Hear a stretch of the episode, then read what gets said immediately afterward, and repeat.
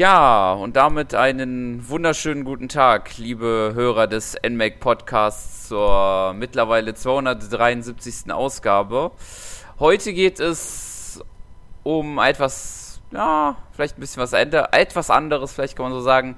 Heute geht es um eine mobile Applikation tatsächlich, von denen Nintendo ja seit einigen Jahren die große Offensive gestartet hat und vielleicht mittlerweile so ein bisschen schwächelt, wer weiß, mal gucken. Auf jeden Fall rede ich da nicht alleine. Ich habe es, glaube ich, eigentlich schon erwähnt, die Titel, ich glaube nicht. Auf jeden Fall geht es um Fire Emblem Heroes. Und da rede ich, wie gesagt, nicht alleine drüber, denn der gute Alex ist auch mit dabei. Genau, hallo Sören, hallo Hörer. Äh, ja, wie du schon gesagt hast, wir reden heute über ähm, ja, ein Mobile-Spiel, also Spiel für Tablet und Smartphones. Mhm. Ähm, weil du erwähnt hattest, man könnte es kurz zusammenfassen, also Nintendo macht seit etwa 2016. Also Ma Super Mario Run war ja so das erste richtige Spiel. Ich weiß gar nicht, ist ähm, dieses Mitomo schon vorher erschienen? Ich glaube ja, ich meine, das war Mitomo schon war schon vorher. Ja. Ja. Also Mario Run ist damals jetzt Ende 2016 erschienen und ähm, Mitomo ist im März 2016 ja. schon erschienen. Also sind jetzt ähm, etwas mehr als drei Jahre. Fire Emblem Heroes kommt jetzt auf etwas mehr als zwei Jahre. Das ist im Februar ähm, 2 geworden, meine ja. ich. Also Anfang Februar ist ja damals erschienen, am 2. Februar 2017 kam es raus, genau. Und ist jetzt zwei Jahre alt. Und in der Zeit hat sich in dem Spiel einiges getan. Also mhm. muss man mal so sagen. Man könnte auch fast sagen, es ist das erfolgreichste Spiel von Nintendo. Ich würde jetzt Pokémon Go gar nicht so mit dazu zählen als mhm. die App, weil das war ja nicht direkt Nintendo selbst. Die haben ja da die Lizenz eigentlich nur vergeben. Gut, hier jetzt auch, aber Fire Emblem Heroes ist zum Beispiel jetzt auch von Intelligent Systems den Hauptentwicklern der Serie. Genau. Ja. Und ich glaube auch an äh, Animal Crossing Pocket Camp, äh, das kam auch nicht wirklich da an den Erfolg ran, den Fire Emblem Heroes mittlerweile erzielt hat. Mm, mm, bei Weitem nicht. Also ich, ich würde jetzt mal sagen, weil, also von Animal Crossing ähm, Pocket Camp, das ist, ich sag mal so, ich kriege davon relativ wenig mit von dem Spiel. Also jetzt so in meiner Umgebung, beziehungsweise Twitter, Facebook und so weiter mhm. und so mhm. fort, überall.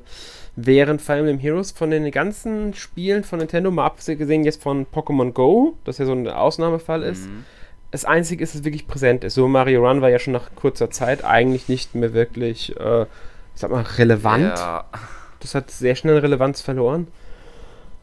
Obwohl es gar nicht so schlecht ist, aber ich muss auch sagen, ich habe es auch nicht sehr lange gespielt und mir auch nicht gekauft. Ja, ich. Ähm, ich denke, bei Fire Emblem Heroes sind mehrere Faktoren zusammengekommen. Aber ja, bevor wir darüber reden, du kennst die Reihe, nehme ich mal an, Fire Emblem. Ja, kann man sagen. Ich habe zwar nicht jeden Teil gespielt, weil es ja, wir hatten es ja, glaube ich, schon mal gesprochen in dem großen Fire Emblem ähm, Podcast, das war es, glaube ich, nur Franchise Teil 1.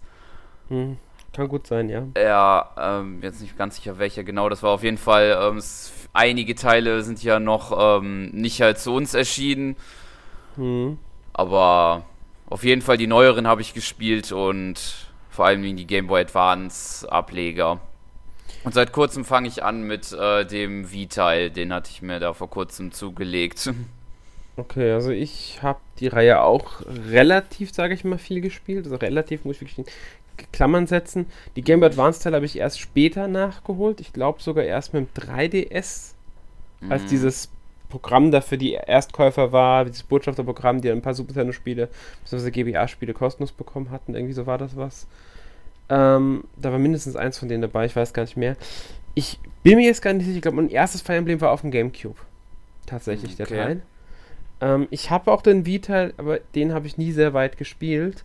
Und auf dem DS habe ich das Remake vom allerersten gespielt, ja, Shadow genau, Dragon. Das gab es auch noch, ja. Ähm, muss ich aber sagen, das hat mich ein bisschen frustriert, das habe ich auch nicht durchgespielt, weil das fand ja. ich schon etwas sehr heftig. Ich meine, es gab ja diese Änderung in der Reihe, dass dann irgendwann festgelegt wurde, okay, ihr könnt entscheiden, wie ihr spielen wollt und ähm, ja, entweder ihr macht Permadeath oder ihr verzichtet drauf und man muss einfach so sagen, das war bei Awakening das erste mhm. Und Awakening, so wird es zumindest kommuniziert, sollte ursprünglich der letzte Teil der Reihe sein, sofern es kein, kein Erfolg wird. und ich denke, gerade diese Änderung des Features hat damals einen Erfolg herbeigeführt und das hat uns ja. dann im Endeffekt auch Fire Emblem Heroes gebracht. Ähm, man muss überlegen, was Nintendo an Mobile-Spielen bisher rausgebracht hat. Pokémon Go, Mario Run. Animal Crossing, ein Ding mit, dem, mit den Mies halt, was eher eine Applikation ins Spiel war, und Fire Emblem. Das zeigt schon auch, was Fire Emblem mittlerweile für einen Ruf hat, ja. würde ich mal behaupten. Wobei man halt auch sagen kann, das ist ein Spiel, das sich sehr leicht hat umsetzen lassen auf Mobile. Das würde ich auch sagen.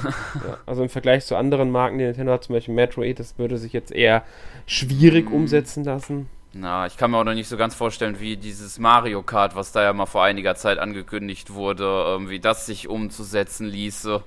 Ja, das soll ja auch noch dieses Jahr kommen. Mm. Da bin ich auch gespannt. Ähm, ich weiß gar nicht mehr, wie das heißt. Sie hatten ja schon, glaube ich, einen Titel angekündigt. Mario. Kart on Tour oder so? Ja, irgendwie sowas, sowas genau. irgendwie sowas war das, Mario Kart on Tour. Äh, ich bin auch gespannt, wie das ja. gespielt wird. Ich meine, es gibt Rennspiele auf Tablets, muss man mal so festhalten. Mhm. Die sind auch gar nicht so schlecht alle. Ähm, aber gut, abwarten. Man, man wird es erleben. Ich meine, es wird Gründe geben, warum sie das Spiel schon mal verschoben haben, warum es dann doch nicht äh, so schnell gekommen ist, wie man erwartet hat. Es genau. ist ja sowieso seitdem, ich sag mal, seit Animal Crossing ist ja auch diese ganze Sache ein bisschen zurückgegangen, was Nintendo im Mobile-Markt momentan macht, auch wenn sie es nicht fallen lassen werden. Ich denke, da werden eher noch mehr kommen als weniger. Ja. Aber gut. ja, ich denke mal, unser Hauptthema ist hier das Wichtigere. Ganz genau. Und ich würde sagen, da gehen, steigen wir dann auch mal direkt ein in die große Thematik. Und äh, ja, kommen wir zu den Kernmechaniken, die das äh, Spiel ausmachen. Und ich würde mal sagen, man kann ja auch mit dem Kampf beginnen, wie eigentlich so ein normaler Kampf aussieht. Es sind bis auf wenige Ausnahmen meistens 4 gegen 4 Kämpfe. Man steuert dann rundenbasiert ein Team aus vier eigenen Spielern und versucht das gegnerische Team halt äh, zu besiegen. Halt wie man das so typisch Fire Emblem-mäßig kennt. Genau, also man könnte sagen, es sind heruntergebrochene kleine Fire Emblem-Sachen. Ähm, wichtig sei noch, es ist halt alles in so Felder eingeteilt, dieses Spielfeld. Genau. Ist, ich würde sagen, die Spielfelder sind eher klein. Was du meintest mit Ausnahmen, mit wenigen Ausnahmen, es sind später, das haben sie irgendwann hinzugefügt, mhm. ich weiß gar nicht mehr mhm. wann, diese ähm, größeren Schlachten, ich weiß gar nicht, wie, wie nennen die die nochmal? Die haben irgendeinen Namen, glaube ich. Ähm, ja, War das Revierkampf? Äh, nee, große Eroberung nannten die große, sich. Aber ich glaube, Revierkämpfe gab es sogar genau. auch noch, aber... Ja. Und ähm, da haben, sind dann acht Leute in einem Team. Die Karte ist etwas größer und ähm, da haben sie halt ein paar Sachen. Es gibt dann auch so eine, eine Hauptfestung und Nebenfestung, die man erobert und so weiter und so fort. Mhm. Also sie haben dann schon ein bisschen auch was vergrößert im Spielprinzip, weil, denke ich mal auch, weil viele kritisiert hatten, dass dieses aufs Kleine heruntergebrochene zu wenig wäre. Wobei ich gerade dieses aufs Kleine heruntergebrochene bei einem Mobile-Spiel mag. Ja. Und es spielt sich meiner Meinung nach auch sehr gut, diese Kämpfe. Ja, das finde ich auch. Also man ähm, sieht ja halt per Touchbewegung halt die einzelnen Aktionen, die man ausführt. Und das funktioniert wirklich sehr gut, genau. finde ich. Ja, man kann ja sagen, jeder Charakter, also die Charaktere ähm, haben, haben halt ihren Angriff, den sie halt anhand ihrer Waffe haben. Sie haben ähm, eine Spezialfähigkeit, die sich mit der Zeit auflädt, je nach, also die haben, was weiß ich, einen besonders mächtigen Angriff oder auch irgendeine Unterstützungsfähigkeit. Und sie haben halt noch eine weitere Fähigkeit, das kann dann zum Beispiel das Tanzen sein, wodurch eine andere, also die Einheit, die man antanzt, nenne ich es jetzt mal, ähm, nochmal ziehen darf. Oder es kann auch ähm, Heilung genau. sein, wobei sowas in der Richtung halt. Also ganz verschiedene Sachen. Ja.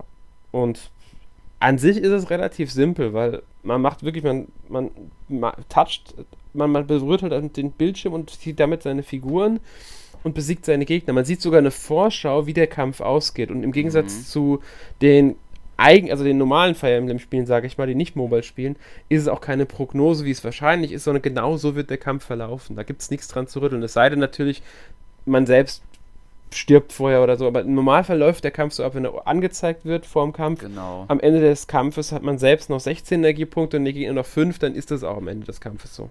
Genau, also es ist sehr vereinfachterer worden. Also jetzt halt nicht sowas wie, dass es ja auch kritische Angriffe gibt, äh, die dann zufällig kommen können, dass ähm, noch der Schaden verdoppelt wird oder halt auch Trefferraten oder so. Jeder, jeder Angriff, den man ausführt, der trifft hundertprozentig.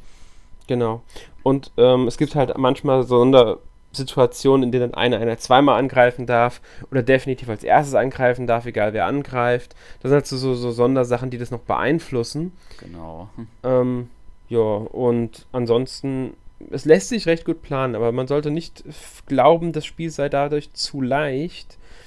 Auch wenn es keinen Permadeath gibt, natürlich, immerhin. Also das wäre für eine solche Spiel einfach zu heftig. Ja, besonders mit dem Punkt, auf den wir ja gleich eingehen. Genau. Sie haben es ja mittlerweile sogar so weit geändert, dass früher war es so, wenn eine Einheit im Kampf stirbt, verliert die alle Erfahrungspunkte und Level-Ups, die in dem Kampf erzielt wurden. Mhm. Das ist jetzt nicht mehr der Fall. Ja, die bleiben dann da bis zu dem Punkt, wo sie dann gefallen ist. Nee, nee, ja, genau, bis sie gefallen ist, genau. Ja. Also was, was in dem Kampf erlangt wurde, weil die Erfahrungspunkte, muss man auch sagen, wie in Fire Emblem, kriegt natürlich nur die Einheit, die auch eine andere Einheit bekämpft, also besiegt. Genau. Also nicht so, dass die auf alle verteilt werden, aber das ist ja typisch Fire Emblem. Und ja, man sollte, wie gesagt, das Spiel nicht unterschätzen. Zudem gibt es ja auch noch, ich meine, vier Schwierigkeitsgrade sind es mittlerweile. Mhm. Leicht, schwer, extrem und höllisch. Ja. Allerdings gibt es nicht alle Karten auch in höllisch. Das hängt immer ganz davon ab. Ich meine sogar, die Hauptkarten gibt es alle nur in ähm, normal, leicht und extrem. Ja. Höllisch gibt es ja nur für die ähm, für Spezialkarten oder so. Genau. Aber ja. auf die Modi gehen wir dann noch genauer ein ähm, würde ich sagen. Erstmal mhm. würde ich sagen, wir kommen ja zu de, einem der wichtigsten Elemente.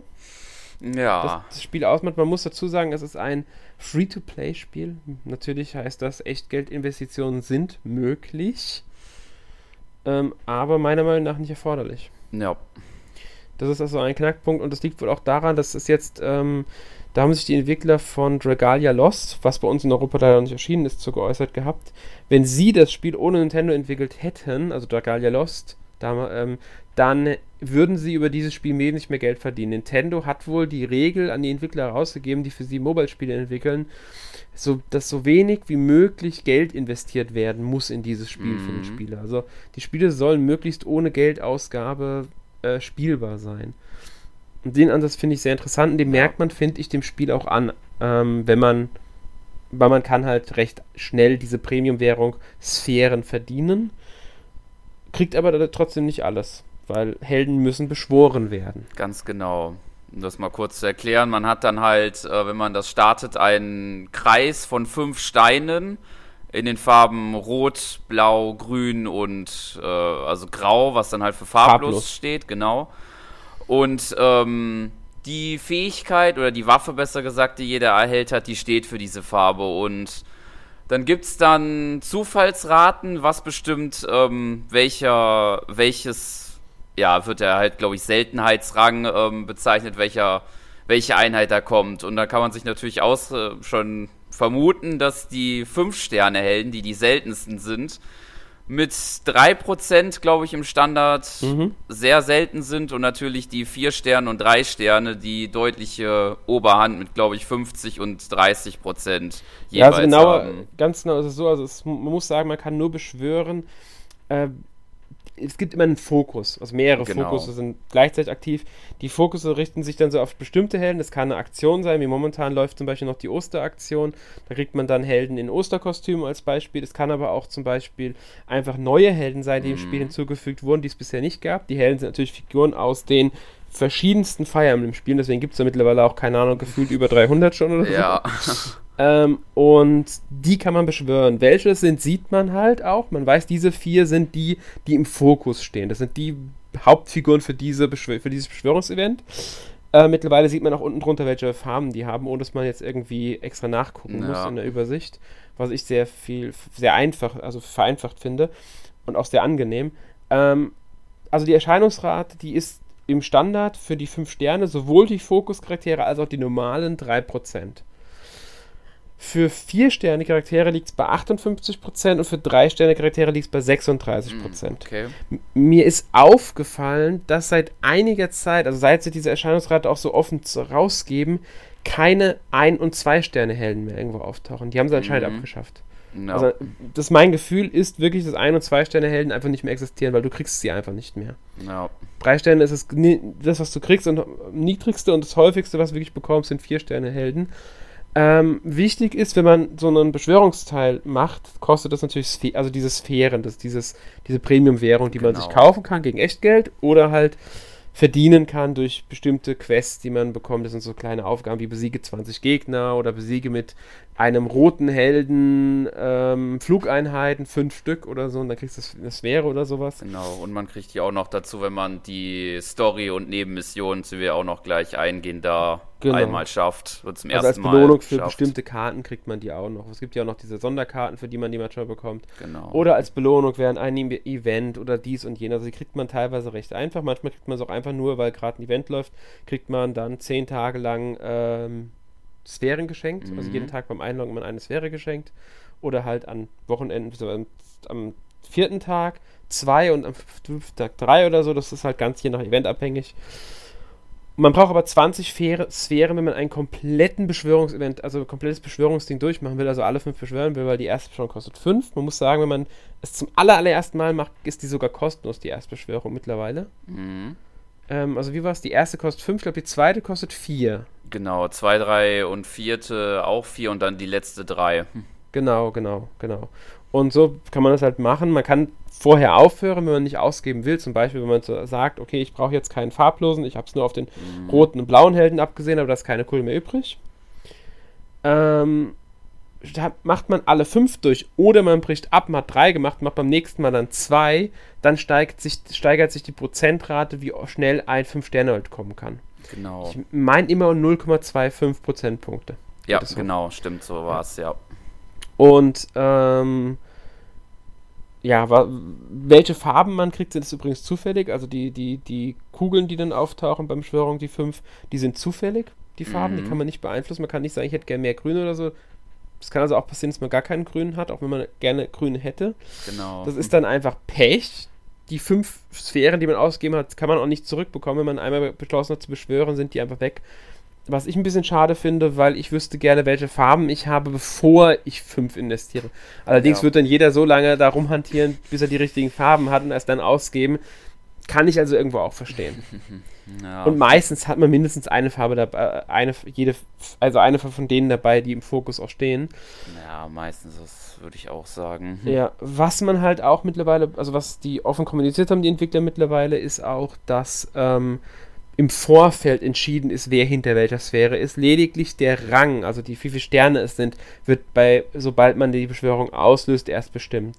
Also hat man diese fünf Sphären da, dann ist schon klar, welcher Charakter dahinter ist. Es ist nicht so, dass im Grunde der Charakter erst entschieden wird, wenn man das Ding aufruft, nur die Seltenheit ist dann noch das Letzte, was bestimmt wird. Finde ich eine interessante Sache, das haben die irgendwie so mhm. kommuniziert. Ähm, frag mich halt, wie das ist, weil dann müssten ja die Fokuscharaktere schon bekannt sein. Also, du weißt es natürlich nicht, du kannst nicht reinschauen, du siehst es nicht. Naja. Aber das finde ich einen interessanten Ansatz. Ja, ähm, ja. das Beschwören von Helden ist natürlich das Wichtigste, weil man äh, ein schönes Team bekommt. Mhm. Man kriegt natürlich auch Helden kostenlos, ein paar. Also ähm, erstmal die äh, Helden, die zur Story gehören, also die jetzt nicht aus einem anderen Fire Emblem Spiel sind, sondern aus diesem Fire Emblem Spiel. Das sind, lass mich überlegen. Äh, ähm, Fiom und ihr, glaube ich. Und halt noch die drei vom Anfang. Ich meinte jetzt die drei, ich meine jetzt die drei Achso, das also, sind Alphons, Sharina und Anna, glaube ich. Genau. Ja, und man kriegt noch dann ähm, äh, halt, ja. Und noch, also noch die, die, die, noch zwei, zwei, glaube ich, zwei sehr andere waren es, die man kriegt beim Neueinstieg. Und je nach Story, muss man dazu sagen, auf die wir jetzt auch dann bald gleich noch extra eingehen werden, kriegt man nochmal zusätzlich welche geschenkt. Also ich glaube, mhm. man hat storymäßig, glaube ich, zwei bisher geschenkt bekommen, ja. noch zusätzlich. Ja. Aber gut. Hat man seine Helden, muss man sich auch sein Team aufbauen. Genau. Und. Da darfst du mal was zu erzählen, wenn du möchtest. Ja, genau. Also es gibt da verschiedene Wege, ähm, das zu tun. Also halt, ähm, neben den äh, Spezialfähigkeiten und Waffen hat jeder, ähm, jede Einheit auch noch ähm, vier Skillplätze, sage ich mal, die dann noch verschiedene andere Fähigkeiten machen, wie das man beispielsweise benachbarten Einheiten ein paar Defensivpunkte dazu gibt oder ähm, oh, was weiß ich, ich glaube, da gibt es auch noch beispielsweise, dass wenn zwei ähm, gepanzerte Einheiten nebenstehen, dass die dann halt sich ein Feld weiter bewegen können. Ja, oder einfach nur so Sachen wie, dass ähm, die Geschicklichkeit erhöht wird. Plus zwei, plus drei, plus, je nachdem, welche Stufe man gerade hat. Weil die meisten gibt es ja noch in drei Stufen. Genau, stimmt. Oder es, aber das, ja, so wie du schon erklärt hast, es gibt, es gibt sehr viel, muss man sagen. Ja. Sehr, sehr viel.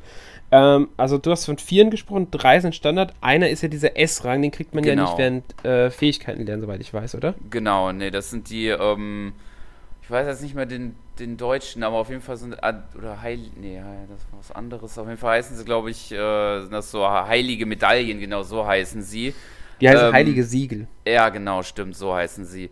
Ähm, die muss man sich dann äh, sozusagen selber schmieden. Das ist noch mit so einer anderen Sammelwährung, mit solchen Steinen, glaube ich. Das sind durch Münzen oder so, ich weiß es aber auch nicht genau, ja, wie die heißen. Auf jeden Fall sind das im Prinzip halt bis auf wenige Ausnahmen die gleichen Fähigkeiten, wie man sie auch durch das, äh, also die die Helden sowieso schon haben können, nur dann halt noch ähm, als zusätzlich dazu sozusagen.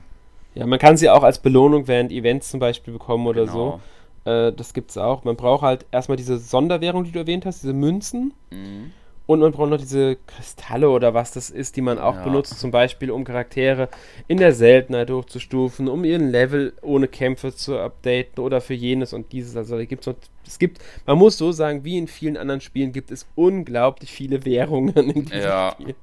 Also ähm, es gibt da ja, glaube ich, auch den Menüpunkt Inventar. Das ist, glaube ich, äh, äh, 15, 20 Zeilen oder so voll mit verschiedenen äh, Sachen, die man da sammelt. Ja, also es, es gibt unter Sonstiges, das stimmt, genau. Das ist halt. Es gibt noch die Heldenfedern, genau, die sind mhm. ja auch noch, die braucht man auch.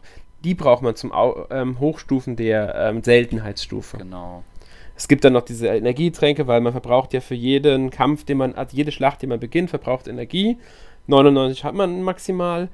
Die leert, also die, die verbraucht, sagen wir, für einen Kampf brauchst du dann 10, das ist noch 89, wenn sie aufgebaut ist. Also sie füllt sich mit der Zeit automatisch wieder auf. Man kann aber auch einen dieser Tränke einsetzen. Ähm, mittlerweile kriegt man die nachgeschmissen. Ich glaube, ich habe momentan ja. irgendwas über 500 von diesen Tränken. Ich auch. ja.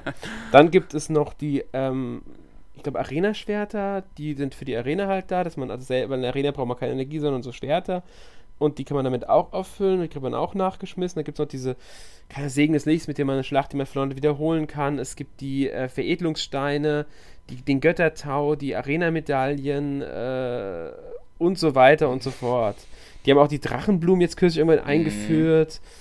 Ähm, also man merkt schon, es gibt etliches da drin, was man äh, und was auch für irgendwelche Funktionen immer notwendig ist. Ja, ist viel über die über die zwei Jahre angewachsen.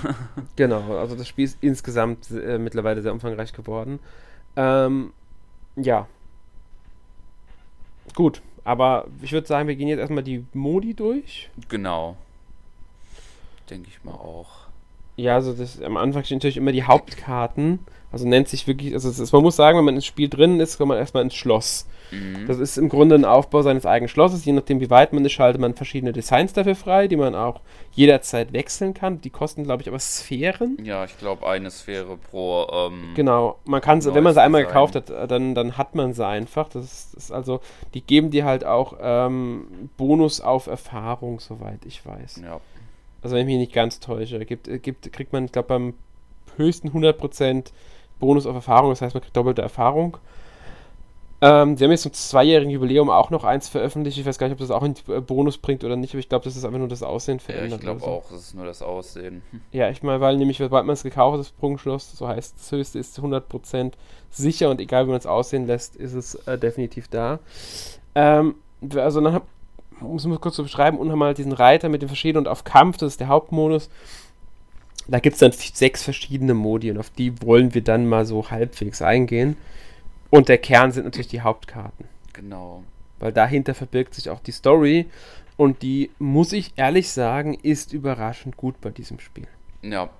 Vielleicht noch ähm, nicht, ich würde fast sagen, vielleicht noch nicht Buch 1, aber 2 und 3, die sind schon. Mhm Buch 1 ist halt so das Reinkommen ins Spiel, muss man ja. sagen. Also das ist wirklich so ein, so ein, so ein, wir stellen euch mal die Charaktere vor, besonders halt ja. die Wächter von Askre. Äh, das sind halt Sharina, ähm, Alphons und Anna, die sind halt die Haupt, also Anna und äh, Anna ist die Kommandantin und Alphons und Sharina, das sind die sind Geschwister, die sind Prinz und Prinzessin von dem Königreich. Und die kämpfen gegen Empla, das ist halt so das verfeindete Land. Ähm, man muss es also, wir selbst sind der Beschwörer, der die, halt beschwör die Helden beschwören kann aus anderen Welten. Das ist die Fähigkeit von Askra. Ich glaube, Askra hat auch die Fähigkeit, die Tore in andere Welten zu schließen, mhm. während Embla die Fähigkeit hat, die Tore in andere Welten zu öffnen. Und das machen sie dann auch, und um sich durch dann Kontrakte, Verträge halt Helden an sich zu binden, die dann für sie kämpfen müssen, und indem wir die besiegen, können sie von ihren Kontrakten befreit werden und die dann Freiheit agieren halt. Ist relativ simpel, so von ja. dem Prinzip her. Das haben sie, glaube ich, die komplette erste Story auch mehr oder weniger durchgezogen. Es geht dann noch so ein bisschen um die Suche nach einer Person und so. Man wird mit der Prinzessin von Embla konfrontiert, die ich ehrlich gesagt mittlerweile sogar sehr mag. Mhm. ähm, und richtig gut wird es dann halt erst mit Buch 2, da wollen wir gar nicht zu viel spoilern, aber da kommen dann zwei weitere Reiche mit rein. Mhm. Ähm, ich muss gerade überlegen, wie die hießen. Ähm, äh, Niffel und Muspel. Genau. Vielleicht ist dem einen oder anderen sogar schon aufgefallen. Ähm, das ist alles an die nordische ja. Mythologie angelehnt. Ich weiß nicht, ob das jetzt irgendjemand hier weiß, aber Askre und Embla, das sind ähm, die ersten beiden Menschen gewesen. In der okay. nordischen Mythologie. Also die in, laut der nordischen Mythologie, die wurden ähm, halt von den Göttern erschaffen, von Odin aus zwei Baumstämmen geschaffen, Holz von der Baumstämme geschaffen, bla bla bla. Und die hießen Askra und Embla. Man könnte fast sagen, es sind halt die Adam und Eva der nordischen Mythologie, um es ganz blöd auszudrücken. Ähm, ja, und Niffel ist halt an Niffelheim angelehnt, die Unterwelt. Und ähm, Muspel, oder war Muspelheim die Unterwelt? Ich bin mir nicht mehr ganz sicher. Aber sind das alles so Namen aus der ähm, nordischen Mythologie. Mhm. Und sieht ja auch an, passt, man sieht ja auch an vielen der Waffen, die äh, manche Helden auch haben, dass die sehr ähm, Nord, äh, nordischen Ursprung haben, auch würde ich sagen. Auch das ganze Design von dem ja. Ganzen, also die, die, die, die Logos, die Schnörkel, nenne ich es mal, also die Verzierungen und alles ist alles sehr an ein nordisches äh, Setting angelehnt in dem Spiel, was dich auch ein bisschen Kontrast zu anderen Fire Emblems mhm. darstellt. Ich bin mir jetzt nicht sicher, ob es schon mal in einem gab. Ähm, interessant finde ich halt, dass sie wirklich auch die Sachen so wie die Muspel und so nutzen. Also auch da ist Muspel ein Feuerreich, wie in der nordischen Mythologie. Ähm, und diese beiden Reiche kommen halt im zweiten Kapitel dazu und ja, die beiden haben halt einen Krieg, wie man es von Fire Emblem üblich kennt und man selbst wird halt hineingezogen. Ist auch wieder mit sehr coolen, finde ich, so Charakteren versehen. Also da haben sie auch einige sehr interessante eigene Charaktere erschaffen für das ganze mhm. Ding.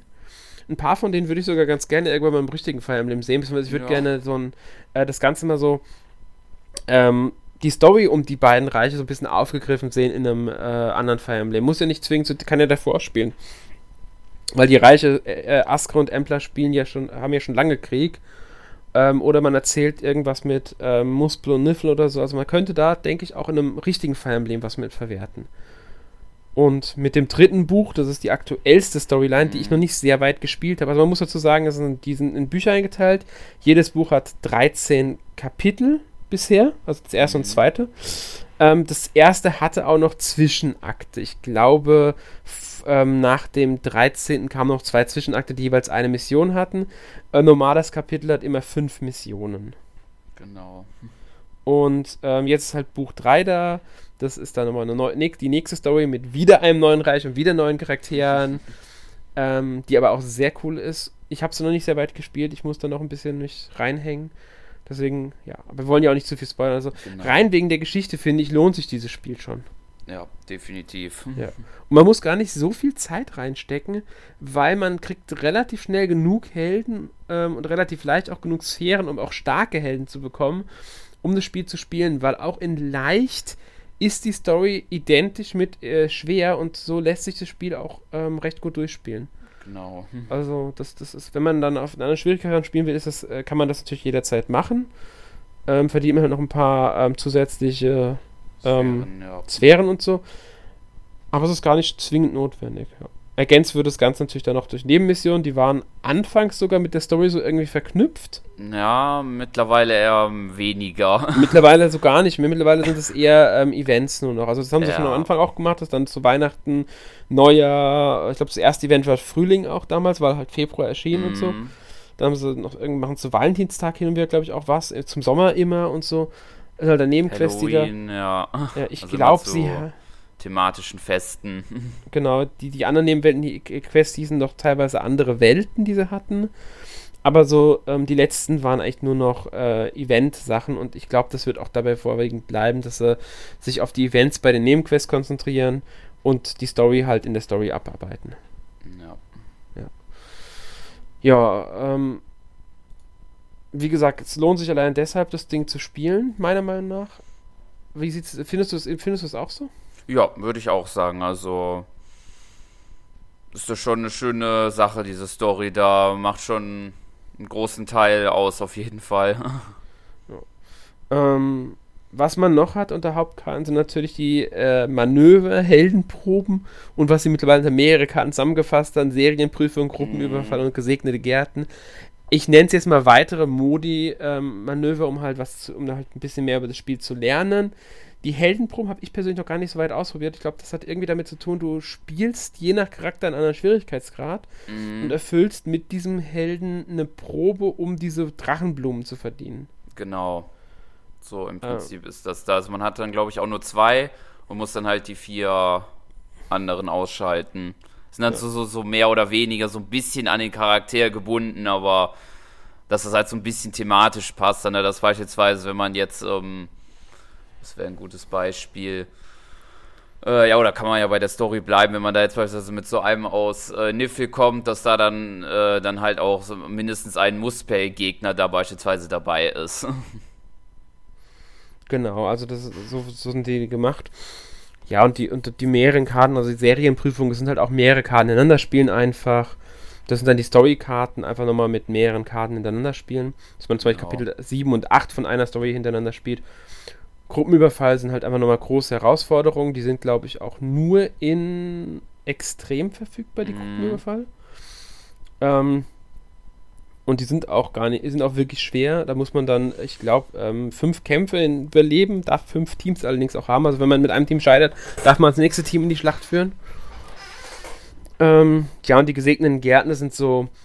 Es gibt die Segen haben sie mittlerweile hinzugefügt diesen Elementsägen, mhm. die verstärken hält, je nachdem, was gerade als äh, Element äh, Saison ist. Ich glaube, momentan haben sie Wasser, Wind, Licht und Schatten als ähm, Saison.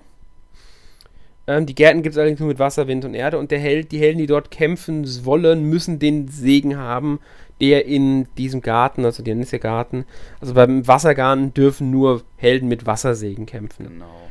Es gibt legendäre Se äh, äh, Helden mit Segen, die haben dann diesen Segen definitiv, der ist einfach dabei. Andere können damit sozusagen ausgerüstet oder ausgestattet werden. Genau, die kann man da jederzeit wechseln, insofern man diese Segen dann noch verfügbar hat. Genau. Mm, ja, ich würde sagen, das ist aber soweit alles. Weil du hast noch die, die großen Heldenkämpfe aufgeschrieben. Genau, wobei ja die eher mehr dann die Spezialmaps untergeordnet sind. Nur ich dachte, die genau. würden da jetzt ganz gut noch mit reinpassen. Das ist halt, äh, es gibt äh, manche Helden, die sind nicht beschwörbar, sondern die muss man dann äh, in einem Kampf herausfordern und besiegen. Das werden dann die typischen ähm, äh, ja, Gegner-Charaktere aus den Fire Emblem-Teilen, wie beispielsweise, ich glaube, aktuell ist der Bösewicht aus Fire Emblem Fates, Garon, äh, verfügbar, der besiegt werden muss, um ihn zu bekommen. Genau, ähm, außerdem ist Avis, glaube ich, noch verfügbar. Ja, das kann auch noch sein. Ja. Ich glaube, die wechseln, glaube ich, jede Woche immer, dass man dann. Äh, ja, man, es sind, es sind mittlerweile häufig kann. sogar parallel mehrere ähm, mhm. äh, aktiv. Es sind, also aktuell sind, glaube ich, drei da, wenn ich mich nicht ganz täusche. Ähm, Xander müsste der dritte von denen sein. Okay. Ja, und dann gibt es es gibt auch noch welche, die sind jetzt, äh, also es gibt auch ähnlich sowas, nicht direkt die großen Heldenkämpfe, dafür hat man aber Sphären verdienen und andere Sachen, auch unter Spezialkarten. Es gibt Sondertrainingskarten darunter, die dann besondere Sachen haben. Und es gibt noch den Revierkampf, das ist dann diese große ja. Schlacht mit acht Einheiten und so, da kann man dann halt auch Sachen verdienen wie Sphären oder, keine Ahnung, Federn und so ein Zeug. Das sind halt im Grunde die Spezialkarten. Genau. Ja. Joa. Dann, dann erzähl mir, was als nächstes noch so genau. im Spiel steckt. das wären dann, würde ich sagen, die Event-Modi, die ja auch ähm, mhm. immer mal wieder eine große Wichtigkeit haben. Vor allem Dingen würde ich mal anfangen, wenn wir dabei sind, äh, dass äh, es neue Helden. Ja, oder wir fangen mit Wahlturnier an. Ich denke, das ist das, was vor kurzem erst war. ist eigentlich ein recht schnell erklärter Modus. Es, es gibt halt eine Auswahl von acht Helden, denen man sich sozusagen anschließen muss und für ihn kämpfen muss, um dann Punkte zu sammeln in einem direkten Duell gegen dann halt einen anderen Helden und dessen Unterstützer, sage ich mal, um dann halt ähm, Federn zu verdienen, geht es, glaube ich, hauptsächlich darum und dann halt äh, den Tabellenbaum zu erklettern, um dann an die Spitze zu kommen. Ja, also man könnte es wie ein klassisches Turnier sagen. Das sind zwei, also es fangen acht Helden, zwei Seiten vom Turnierbaum. Man kämpft halt für einen von den Helden, das egal, mit welchem Charakter man kämpft übrigens. Also es ist nicht so, dass man zwingend mit diesem Helden kämpfen genau. muss. Und man verdient sich diese Fahnen, Siegesfahnen oder sowas und die darf man einsetzen. Wobei sie bei dem aktuellen Wahlturnier sogar was erneuert haben. Früher war es ja. so, dass man nur alle halbe Stunde einmal oder alle 20 Minuten einmal kämpfen durfte und dann alle Fahnen, die man hatte, einsetzen konnte oder halt bis zu einer gewissen Grenze, ich glaube bis 300 war das höchste oder ich weiß mhm. gar nicht mehr. Mhm. Und dementsprechend wurden dann Punkte aufs Konto des Helden, den man unterstützt, gut geschrieben. Und der Held, der am Ende der, ich glaube, 48-stündigen Rundendauer, äh, jede Runde hat 8 Stunden gedauert, am meisten Punkte hat, ist dann nächste Runde vor, weit, weitergekommen. Selbst konnte man halt durch Nebenquests, äh, Sphären, Fahnen und was weiß ich was verdienen. Jetzt haben sie hinzugefügt, es gibt so Punkte, die man hat, die werden mit der Zeit aufgefüllt. Ich glaube, bis zu neun sind möglich. Mhm. Und je nachdem, wie viele von diesen Punkten man einsetzt, kann man auch eine gewisse Zahl an Fahnen einsetzen. Setzt man nur einen, dann darf man nur maximal 100 Fahnen einsetzen. Bei zwei ist es maximal 200, 3, 300, 4, 400 und so weiter. Ist logisch. Ähm, da kann man dann schon so ein bisschen abwägen. Wenn man zum Beispiel die Quests hat, dass man viermal in einem Wahlturnier gewinnen soll, um eine Sphäre zu bekommen, setzt man natürlich lieber viermal 100 ein, also eine, mhm. einen Punkt und 100 Fahnen, um vier Kämpfe absolvieren zu können. Wenn man aber nicht so viel Zeit hat, kann man trotzdem ähm, die komplette Fahnenzahl im Grunde einsetzen, also 400 mit einem Mal, einfach um die Punkte seinem Helden gut zu schreiben. Am Ende gibt es dann als Belohnung halt auch nur, ich sag mal, nur in Anführungszeichen Heldenfedern. Ich finde da Sphären schöner, aber okay, das eine ist halt, ja, Auslegungssache. No. Ähm, ich mag die Wahlturniere ganz gerne, aber es ist halt ein sehr simpler Modus. Also wirklich ja. immer nur eine Schlacht, die man spielt und dann verteilt man seine Punkte. Ähm, Gibt es umfangreichere. Ähm, die Sturmprüfung finde ich zum Beispiel ein bisschen an, äh, ange also ist ein bisschen anders, mhm. aber die den, ähm, wie nennen sie sich nochmal, diesen äh, Gruppenkämpfen oder so heißen die, glaube ich, die Serienprüfung ist die ja sehr ähnlich. Man ja, kämpft genau. einfach mehrere Kämpfe hintereinander, ähm, um Punkte Punkte zu verdienen, glaube ich, war es, oder? Ich weiß gar nicht mehr. Nee, doch. Oder? Ja, doch, sind Punkte, ja. ja. Sind Punkte, glaube ich.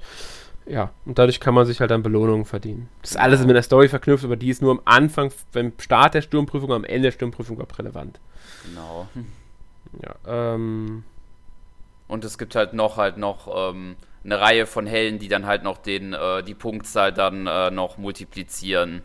Genau, die sind meistens dann mit dieser Story verbunden.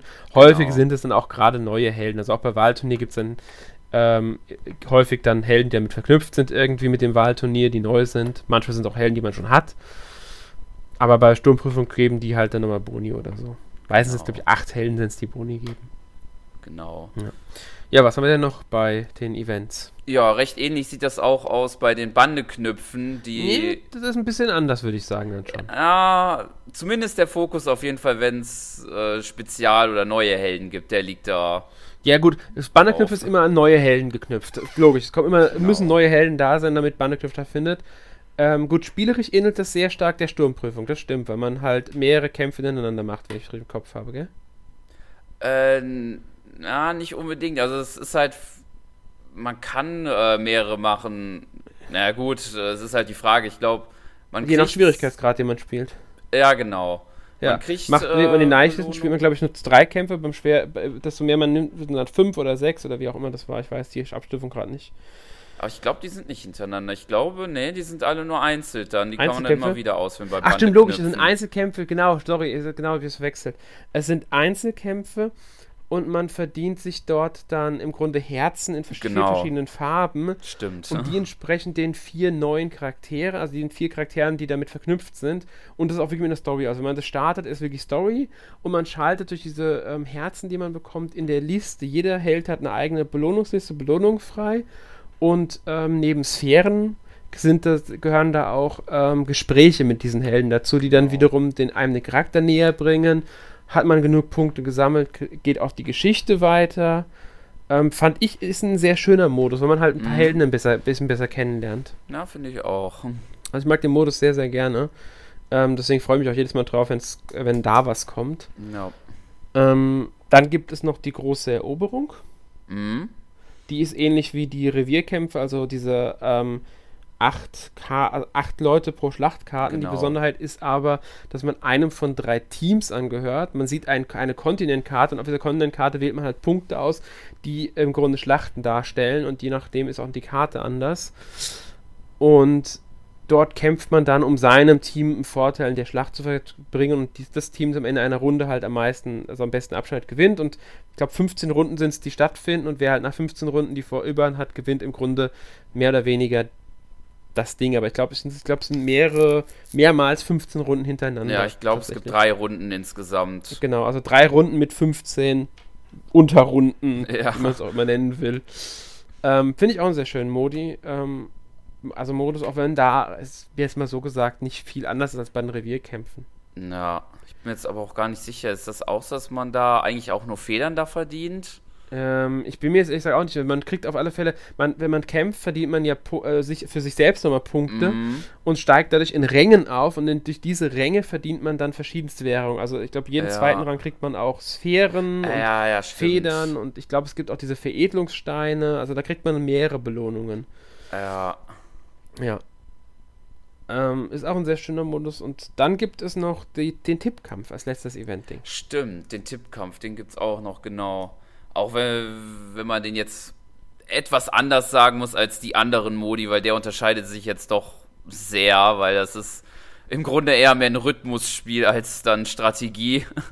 Ja, wobei man muss jetzt nicht zwingend auf den Rhythmus hören oder nach Rhythmus ja. agieren. Man, es ist als Rhythmusspiel gedacht. Man, also, erklär ja, man kannst ja mal kurz erklären, wie das funktioniert. Genau, also die vier Helden, die in dem aktiven, äh, ähm, aktiven äh, Team sind, die sind dann aufgereiht links und von rechts kommen dann je nachdem, ich glaube, pro Stufe und Schwierigkeitsgrad mehr oder weniger Gegner. Man muss dann halt im richtigen Moment, wenn die dann kurz vor einem, ähm, also vor dem jeweiligen Teammitglied stehen, vor dem Held stehen, dann diesen antippen. Beziehungsweise entweder auf leicht, unten eine große Schaltfläche oder bei einem komplizierteren oder bei einem schweren. Ich glaube, das kann man einstellen. Entweder halt unten auf ja. eine große Fläche oder halt äh, in der Reihe, wo. Genau, also man Held muss sich ist. so vorstellen, dass da im Grunde Spalten, also ist, die Helden stehen untereinander. Von, also am linken Rand im Grunde ähm, in der Spalte. Und das ist im Grunde wie, jeder Held stellt eine Reihe da und da kommen die halt an, die Gegner.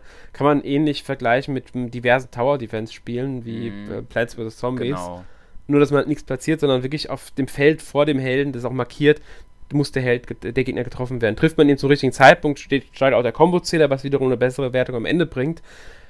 Nur ist die Wertung komplett egal, weil die Belohnung kriegt man sowieso. Ja, ich glaube nur halt für solche Sonderquests, da wird es dann beispielsweise verlangt. Nee, auch manchmal. da gibt es keine. So, okay. Ich habe nie eine gehabt, wo der Rang eine Rolle gespielt hat, also okay. ist mir keine aufgefallen. ähm, ich denke mal, das ist nur so für persönliche Highscore oder so. Ja. Ähm, ja, und äh, wie gesagt, man kann es als Rhythmusspiel spielen und man kann einstellen, ob man äh, möchte, dass unten eine Schaltfläche ist oder ob man den Helden einzeln antippt. Ich persönlich finde die Schaltfläche unten angenehmer, weil mhm. Helden antippen, das ist ein bisschen komplizierter zu machen. Einfach von der Bedienung her. Mhm. Und ja, ist, ich finde es ein eigentlich ganz netter Modus. Es ist immer was anderes, aber das ist der Event-Modus, den ich am meisten einfach auslaufen lasse, ohne ihn, durch, ohne ihn wirklich intensiv zu spielen. Warum ja, auch immer. Ich, ich verpeile es jedes Mal, weil da muss ich wirklich aufpassen. Bei den anderen kann ich auch nebenbei Fernsehen gucken, weil ich nur hin wieder meine Figuren bewegen muss. Ja. Hier ist nicht rundenbasiert, hier muss ich drauf achten. Ja, da muss man die ganze Zeit da den Fokus drauf haben. genau. Und das ist halt der Unterschied dabei. Genau. Ja. Aber trotzdem ist es eine ganz äh, nette Sache, finde ich. Genau. Gut, dann würde ich sagen, kommen wir zur nächsten Kategorie, wie man sie so nennen kann. Und das sind dann mehr die Modi, die dann gegen andere Spieler im, Ker im groben Kern sind. Weil normalerweise spielt man eigentlich jedes, äh, jede Runde gegen KI-Gegner. Ja, Nur gut, Aus, Ausnahme muss man sagen, sind auch bei Events teilweise, es sind Teams von anderen Gegnern. Also bei dem Wahlturnier ist ja nur ein Held von sich selbst dabei. Die anderen drei Helden werden ja mit anderen Spieler, Helden von anderen Spielern aufgefüllt. Das stimmt. Aber es ging, ja. wollte ich jetzt mehr so, so, so sagen, da dass die, ähm, die Helden, die da kommen, die kommen dann auch in den Modi von anderen Spielern, nur die werden halt von einer KI gesteuert. Nicht, dass ein anderer Spieler die dann äh, genau. äh, gleichzeitig dann auch steuert, sondern die werden alle dann von der KI gesteuert. Es ist im Grunde so, dass dann das eigene Team von äh, einem kämpft dann im Grunde stellvertretend für einen von der KI aber gesteuert. Genau. Ist, ja, ist halt eine Art PvP-Modus, ohne dass jetzt man direkt äh, online miteinander agieren muss. Und da gibt es halt mehrere Modi. Genau. Der erste, der gekommen ist, ist der Arena-Modus. Mhm. Der ist eigentlich recht simpel. Eine Karte mit halt wieder 4 gegen 4. Und äh, man kriegt je nach Schwierigkeitsgrad und ich glaube, je stärker die eigenen Helden sind, also es gibt ja noch äh, neben den ähm, Level 40 ja halt noch das Verbinden von Helden und ich glaube, je höher, also je mehr Helden man verbunden hat, desto höher ist dann auch nochmal die Punktzahl. Das kann gut sein. Also es ist aber so, man kriegt halt je nach Schwierigkeitsgrad Punkte ähm, und auch je nachdem, wie gut man abschneidet. Also verliert man eine Einheit im Laufe des Kampfes, kriegt man genau. weniger Punkte. Die Punkte werden halt addiert, aber erst nach fünf Kämpfen, die man in Serie gewonnen hat, werden die Punkte einfach wirklich gut geschrieben. Man kann Bonus gewinnen, der hängt von den Helden halt ab, wieder die äh, momentan im Fokus dabei stehen, also bei dieser in der Arena. Und mittlerweile verdient man auch für, fünf für jede gewonnene Schlacht, in den ersten fünf gewonnenen Schlachten, ähm, Belohnungen für die erste Schlacht 3000 Federn. Hat man vier am Stück, muss man dazu sagen, gewonnen, kriegt man zum Beispiel auch eine Sphäre. Mhm. Und ähm, am Ende winken aber, das muss man auch mal dazu sagen, egal welchen Platz man belegt hat, ähm, Sphären und ähm, Federn. Sie haben es mittlerweile auch ein bisschen angepasst. Früher war es so, dass man für Platz 1 bis 3 definitiv drei Sphären verdient hat und nur die Federn, die man bekommen hat, unterschiedlich waren. Mittlerweile ist es aber so, dass man für die, wenn man in, in die Gold-Kategorie, also die ersten paar Plätze zählt, die ersten Ränge, ich weiß nicht welche, ich glaube, das sind momentan Platz 1 bis Platz 30.000 irgendwas oder so ist es dann. Mhm. Ähm, also die oberen 50% müssten das rund sein, kriegt man vier Sphären als Belohnung. Also wenn man so ein oberen 50% gehört in der aktuellen Saison, dann ähm, kriegt man halt eine Sphäre mehr als Belohnung dafür. Hängt nur davon ab, wie viel man spielt im Endeffekt. Genau. Desto öfter mal, weil man kann halt auch im Grunde viel ähm, Punkte verdienen, ohne dass man jetzt, äh, ja, entweder man spielt auf leicht, dann muss man mehr Kämpfe machen, oder man spielt auf schwer und macht es halt, aber wenn man scheidet, ist halt auch blöd und so, deswegen halt immer abwägen. Genau. Ja, außerdem ist in der Arena noch die Überfälle, da spielt man dann halt mit ähm, sieben Teams, meine ich, hintereinander. Mhm ähm, und verdient aber irgendwelche Sonderwährungen, bei denen ich immer noch nicht weiß, wofür die gut sind. Ich auch nicht, das habe ich auch, äh, die habe ich auch recht wenig gespielt. Ja, man soll irgendwie auch noch irgendwie, keine Ahnung, also ich muss ehrlich sagen, das ist so, so für mich so ein Modus, den ich bisher noch gar nicht wirklich ausprobiert ja. habe. Ähm, ich glaube, die, die, die Gegenstände, die man hat, die sind sogar Gegenstände, die man während diesen Schlachten einsetzen kann. Also, also da, da, muss ich mich ehrlich entschuldigen, äh, da kann ich nicht viel zu sagen. Ich habe es einfach noch ja, nicht ich, gespielt. Ich auch nicht so. Ich hatte es zwar einmal versucht, aber bin da auch nicht wirklich durchgestiegen irgendwie. Ja, also es ist auch nicht mein Fall, muss ich sagen. Ja. Ja. Ja, was gibt's denn noch bei PvP? Ja, dann kam vor einiger Zeit, eigentlich kann man so sagen, mit dem, na, ein bisschen früher, mit der, äh, mit dem Buch 3 die Äther-Raubzüge hinzu. Mhm. Und die sind sozusagen eine kleine Erweiterung zu, der, zu den Arenenkämpfen, weil in den Äther-Raubzügen hat man sozusagen ein, ähm, ein eigenes Schlachtfeld sozusagen. Man stellt äh, verschiedene Gebäude auf, die halt im Prinzip Verteidigungsanlagen sind ähm, und stellt halt ein Team auf, was dann halt dieses, diesen, diese, dieses Gebiet verteidigen soll. Ja, sein Ätherschloss. Das Ganze nennt sich Ätherschloss. Genau. Ähm, ich glaube, es ist wirklich eine Grundkarte, die leer ist und da platziert man dann Gegenstände drauf. Oder man kann verschiedene Karten auch auswählen, dass die ein bisschen optisch anders aussehen. Mhm. Platziert seine Helden und Gebäude. Und die, um einfach nur mal auf Gebäude einzugehen, das ist zum Beispiel ein Blitzturm, der, der irgendwie Gegner trifft, die in, einer gewissen, äh, in, in einem gewissen Speed stehen. Es kann einen Heilturm geben, der heilt in Einheiten von einem selbst und so. Ja. Genau. Und hier kämpft man halt dann auch gegen, beziehungsweise man greift andere Gegner in ihrem Schloss an, glaube ich, gell? Genau. Ja. Das Ziel ist dann ja, ja hauptsächlich, das dann halt in sieben Runden, glaube ich, war es zu schaffen, das ganze Team auszuschalten.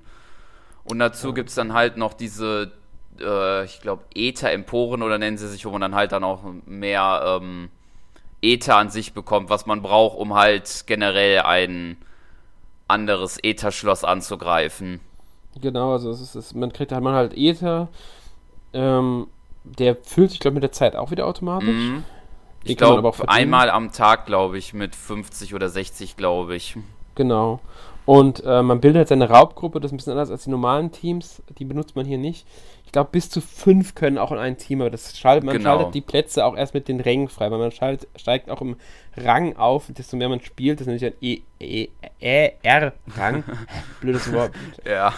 Ähm, und je nachdem, wie, ja, so spielt man das halt. Es gibt dann Saisons, die ablaufen.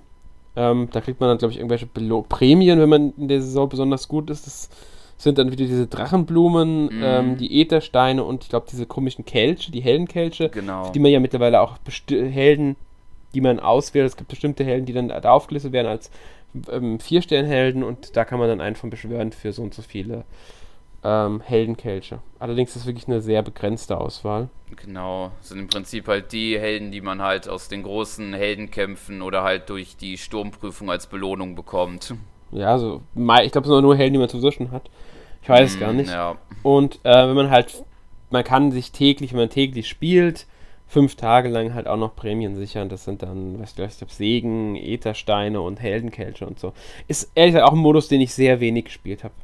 Ja, ich muss gestehen, ich habe den eine Zeit lang, als der herauskam, recht oft gespielt, aber dann kam irgendwann der Zeitpunkt irgendwie, wo das mich mehr gefrustet hat, als dass es Spaß gemacht hat und mhm. Seitdem äh, spiele ich das auch, spiele ich den Modus auch jetzt nicht mehr so oft, muss ich gestehen. Ja, mir dann von Anfang an nicht sonderlich viel Spaß gemacht. Also, ist, keine Ahnung. Ist nicht mein Fall, aber gut, wer, wer sowas mag, äh, ist sicherlich auch, kann es sicher auch Spaß machen. Ja. Spricht nichts dagegen, ist halt noch stärkerer PvP als die Arena, weil da ist dann auch ein bisschen die Gebäudestruktur gefragt. Genau. Also man kann auch taktisch da planen. Ähm, ja. Vielleicht sollten wir der Agenten noch erwähnen, dass es den Übungsturm, also ich komme jetzt zum nächsten Modi, ja, stimmt, so den hatten wir auch noch gar nicht. Den genau. Übungsturm, das ist im Grunde einfach nur in verschiedenen Stufen, das ist dann der Schwierigkeitsgrad die Levelstufe ähm, gibt. Da kämpft man eine Karte mit seinem Team und kann halt im Grunde leveln. Für mehr ist der auch nicht da. Genau. Ja. Gut. Das ist so ich sag mal, weitgehend alles, was im Spiel drin ist. Man sollte vielleicht noch erwähnen, es gibt natürlich auch einen Unterpunkt mit den Einheiten. Da kann man sein Team erstellen, also aus vier Einheiten, bis zu 15 Teams darf man erstellen. Da sieht man auch seine ganzen Einheiten, die man hat. Ähm, da kann man die auch trainieren. Also man kann Level-Ups bezahlen, man mhm. kann Fähigkeiten lernen, man kann Fähigkeiten vererben an andere. Man kann das Potenzial freisetzen, das heißt einfach nur, dass man den Charakter in der Seltenheitsstufe erhöht, das ist aber relativ teuer. Ähm, man kann allerdings auch Helden, Verbündete verbinden. Das heißt, hat man jetzt einen Helden doppelt in derselben Seltenheitsstufe, kann man die beiden Helden miteinander verbinden. Das geht auch mit einem in der Seltenheitsstufe niedriger, aber dann kriegt man nur dem seine FP. Das ist die Fähigkeitspunkt, die man braucht, um eine Fähigkeit zu lernen. Die verdient man sich in Kämpfen. Sind die Helden allerdings auf derselben Stufe, werden sie vereint und der Held, ähm, also der eine Held verschwindet logischerweise, weil sie wären jetzt zu einem Helden und der andere ist dann im Grunde sein normales Level plus 1. Genau. Hat man, fügt man, je nachdem, man kann mehrere hinzufügen, da wird ein plus 2, plus 3, plus 4, geht plus, plus, plus 10. Plus 10 ist höchste, danach geht es nicht mehr. Genau. Und das, ähm, je mehr Helden man darin vereint, miteinander vereint hat, wird auch das Potenzial freisetzen günstiger. Also ein plus 5 Held ist günstiger als ein plus 1 Held. Um ihn von, sagen wir mal, 4 Sternen auf 5 hochzustufen. Genau. Ja. Und ist halt dann verschiedenerweise äh, relevant, weil dadurch die Werte der Helden sozusagen noch höher werden und halt, wie schon gesagt, auch in Arena beispielsweise das über die Mehrpunktzahl entscheidet. Genau. Ähm, dann gibt es noch die Drachenblumen, kann man hier einsetzen, um die Werte von den Charakteren zu verbessern. Allerdings braucht man dafür erstmal die entsprechenden Drachenblumen, da kann, da kann man die halt ein bisschen nochmal zusätzlich verbessern. Einzelne Werte von denen. Ähm, welche Blume benötigt wird, hängt von der Charakter ab. Also weiße Brau Charaktere brauchen die gelben Blumen, glaube ich. Blaue Charaktere brauchen die blauen Blumen. Rote Charaktere brauchen die roten Blumen. Grüne Charaktere brauchen die grünen Blumen. Mhm. Ähm, es gibt auch noch die Waffenveredelung. Also manche Charaktere, denen können die Waffe veredelt werden. Dann haben sie eine besondere Waffe, die nochmal Sonderfähigkeiten mhm. hat. Allerdings ist das auch wiederum recht teuer. Man braucht FP, man braucht Veredelungssteine und man braucht, glaube ich, noch diese Heldenfedern oder so, wie die heißen. Also nicht genau. die Standard-Heldenfedern, sondern diese goldenen Federn, ich weiß nicht, ob die jetzt, wie die genau heißen. Ähm, kann recht teuer werden und ist auch nicht bei allen Helden möglich, muss man dazu sagen. Es gibt. Helden, die das schlicht noch nicht freigeschaltet bekommen haben. Meistens immer dann, wenn es ein neues Update gibt, um die äh, speziellen Helden dann darum ein bisschen stärker zu machen. Genau. ähm, dann gibt es ja die Segen, die haben wir ja schon erwähnt, die kann man halt auf die Charaktere draufpappen. Äh, pff, man kann Ausrüstung auswechseln, allerdings ist das in erster Linie die Fähigkeiten austauschen, die Siegel austauschen, heilige Siegel geben. Ähm, man kann Sets bearbeiten, bzw. ausrüsten. Das ist dann im Grunde ein Fähigkeitenset, die man äh, gespeichert hat von einem Charakter. Was Charakter, das kann man auch mittlerweile. Ähm, wobei ich echt sagen muss, ich das noch nie gemacht habe. Und man findet irgend, man verdient sich halt Accessoires, die sind aber rein optisch. Dann hat halt jemand einen Teddybär auf dem Kopf liegen ja. oder eine Krone auf oder ein Vogelnest oder sonst irgendwie sowas.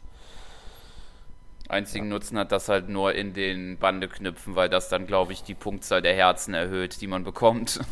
Ja, genau, ganz genau. Und das müssen halt spezielle sein.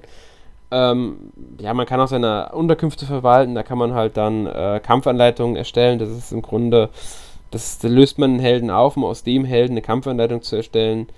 Äh, wie, was genau das bringt, muss ich jetzt auch ehrlich gesagt sagen. Ähm, keine Ahnung. Die Anleitung kann man dann auch tauschen mit wie auch immer, was auch immer das bedeutet, das Tauschen. Äh, und man kann ähm, Leute nach Hause schicken, wenn man halt so viele Helden hat und die nicht anderweitig verwerten kann. Genau. So, um das auch nur erwähnt zu haben. damit es auch nicht untergeht. Genau. Hm. Ähm, ja, und dann wollen wir natürlich noch den Shop erwähnen, da kann man Sachen kaufen, insbesondere Sphären und da gehen die Preise von drei Sphären für 2,29 bis 140 Sphären für 79,99. Die Goldgrube. ja. ähm, man kann auch seine Unterkünfte erweitern, damit man mehr Helden haben kann. Ich glaube, aktuell gehen 300 standardmäßig, ohne dass man es erweitert. Das haben sie auch schon mhm. vergrößert. Ähm, man kann das halt vergrößern für, ich glaube, eine Sphäre kostet das. Ja, für jeweils fünf weitere Helden. Ja, genau, um jeweils fünf weitere Helden unterbringen zu dürfen. Und das finde ich dann schon ein bisschen arg heftig. ja. ja. Also nur um die auch noch erwähnt zu haben, die anderen Möglichkeiten. Ähm, aber sie erweitern das Spiel ja auch regelmäßig mit neuen Story-Missionen, mit neuen Helden, Fokus und so weiter. Und mit neuen Modi. Genau. Und solche Modi wurden da jetzt erst vor kurzem vorgestellt in dem eigens genannten Fee-Channel, wie es sich nennen. Was halt im Prinzip auch nur eine animierte Version einer Direct speziell für das Spiel ist. ja, so ein YouTube-Video im Grunde. Ja, genau, ist noch nicht Die mal live. Die ich mir noch nie wirklich. angeguckt habe. Ja. Ja. Also, was haben sie vorgestellt? Ja, das erste ist äh, eine neue Funktion, die man aus den Teilen Fire Emblem Awakening und Fates kennt. Das ist nämlich die Funktion, dass zwei Helden zusammenkämpfen, also halt in einer Kombi. Was ähm, in den Modi der Story, Nebenmissionen und ich glaube in dem Übungsturm nutzbar ist. Und in dem neuen Modus, der kommen wird, die Loyalitätskämpfe. Allerdings ist das, so wie ich das verstanden habe, in den ersten dreien so gelöst, dass halt nur spezielle ähm, Helden äh, das halt nutzen können. Und in den Loyalitätskämpfen dann alle. Okay. Klingt ganz interessant. Also bin mal gespannt, wie sie das genau umsetzen und was es für, auch für einen Nutzen hat am Ende. Genau, also man hat das so ein bisschen gesehen bei einem Kampf. Da sind ähm, ähm, also ich glaube, Roy ist der Erste, der das kommt, der vor kurzem war. Und ähm, dann ist das so, dass er äh, zuerst, ähm, oder nee, er hat seinen Partner, das ist äh, die Zauberin Lelina, greift an. Und dann kann man, selbst wenn der Zug gemacht wurde, dann wechseln. um halt wieder zu Roy zu gehen, um halt mehr Defensive dann da zu haben, wenn er dann direkt angreift.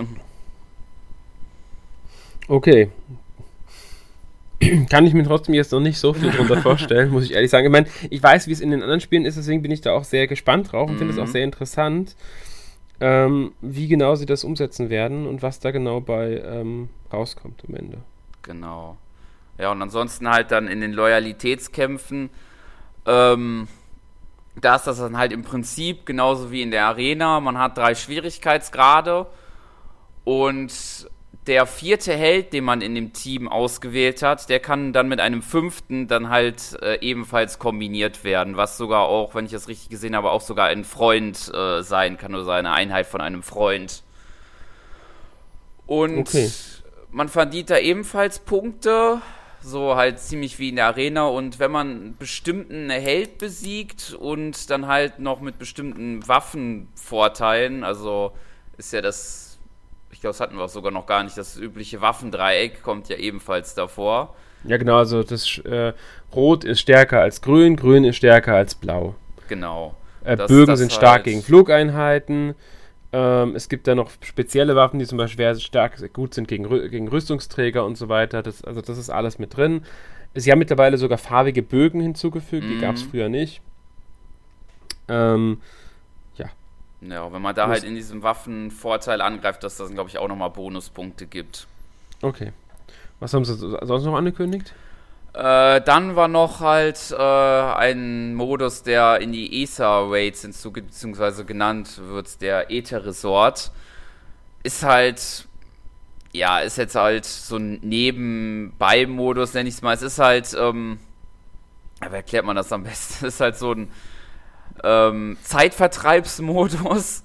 Äh, man baut halt sozusagen ähnlich wie in den e Ether-Raubzügen eine eigene Karte, nur ähm, greift man dann halt keine andere an, sondern kann dann mit seinen Helden dann da so ein bisschen interagieren. Man kann die in äh, verschiedene Gebäude stecken und dann gibt es da eine kleine Szene zu sehen, wie beispielsweise, dass die äh, so einen Wettbewerb machen, wer hat das schönste Accessoire an oder gehen in eine heiße Quelle. Okay. Das ist dann so ein bisschen. Also eher so ein Fun-Modus. Ja, genau. Hat jetzt, glaube ich, wenig äh, Relevanz. Das Einzige ist, glaube ich, ähm, je mehr man das nutzt, desto häufiger kriegt man die Äthersteine, die man dann halt in den Äther-Raubzügen nutzen kann. Okay. Und dann haben sie ja noch irgendwie Änderungen für die Beschwörung angekündigt. Genau, das ist aber im Prinzip dann halt nur die Helden, die es in ähm, dem ersten Buch gab, also die fünf Sterne damals waren, die gibt es nicht mehr in ähm, neuen Helden und Spezialhelden ähm, Beschwörungsrunden, genau. Sondern die gibt es dann halt nur noch in ähm, speziellen, ähm, speziellen. Ja, in diese Rückkehr-Dingern dann wahrscheinlich. Genau. Die ja. dann mehr den Fokus auf diese legen. Mhm. Okay, gut. Ist, ist schade, man kriegt sie nicht mehr so einfach, wenn genau. man sie haben wollte. Aber gut, ist halt so. Es gibt, kommt ja sowieso immer mehr Helden und eben ist es sowieso unübersichtlich geworden. Genau. Ja. Ähm, ja gut, dann will ich mal ein kurzes Fazit ziehen, wenn ich mhm. darf. Gerne. Also ich spiele das Spiel wirklich gerne. Das ist wahrscheinlich das Tablet-Spiel, das ich am meisten spiele. Das einzige andere Tablet-Spiel, das ich so intensiv gespielt habe, war mal eine Zeit lang Simpsons, aber ich würde fast sagen, mittlerweile mhm. spiele ich das, also Simpsons spiele ich gar nicht mehr. Und ich würde fast sagen, ich habe das hier mittlerweile mehr Zeit gesteckt. Mhm. Ähm, ich habe es eine Zeit lang gar nicht gespielt, äh, bin dann wieder zurück und habe seitdem ähm, sehr großen Gefallen daran gefunden, was Kapitel 2, äh, Buch 2 auch mit zu verdanken war, muss ich sagen, mhm. der Story, die mich da sehr überzeugt hatte, weil Buch 1 war dann schon noch ein bisschen so, ne, aber Buch 2 ist richtig gut gewesen und ich spiele es sehr gerne. Und ich denke auch, dass Nintendo da noch eine Weile dran äh, festhalten wird an diesem Spiel, einfach weil es das beste Beispiel ist, wie Mobile-Spiele von Nintendo aussehen können. Äh, und ich denke mal, sie werden auch ein eigenes Entwicklerteam mittlerweile für haben bei Intelligent Systems, weil Fire Emblem erscheint ja jetzt auch ein richtiger Teil auf der Switch und da war ein anderes Team genau. dran wahrscheinlich. Und ähm, ja, ich bin zufrieden mit. Also es ist ein schönes Mobile-Spiel für zwischendurch. Wenn ich mal keine Lust habe, lasse ich es. Wenn ich Lust habe, spiele ich es. Und wer sowas auf dem Tablet oder Handy spielen mag, also für Tablet bevorzugen, sage ich da ganz klar, mm. äh, kann es auch, denke ich, bedenkenlos machen für ein paar, also für so ein schönes Zwischendurch-Ding.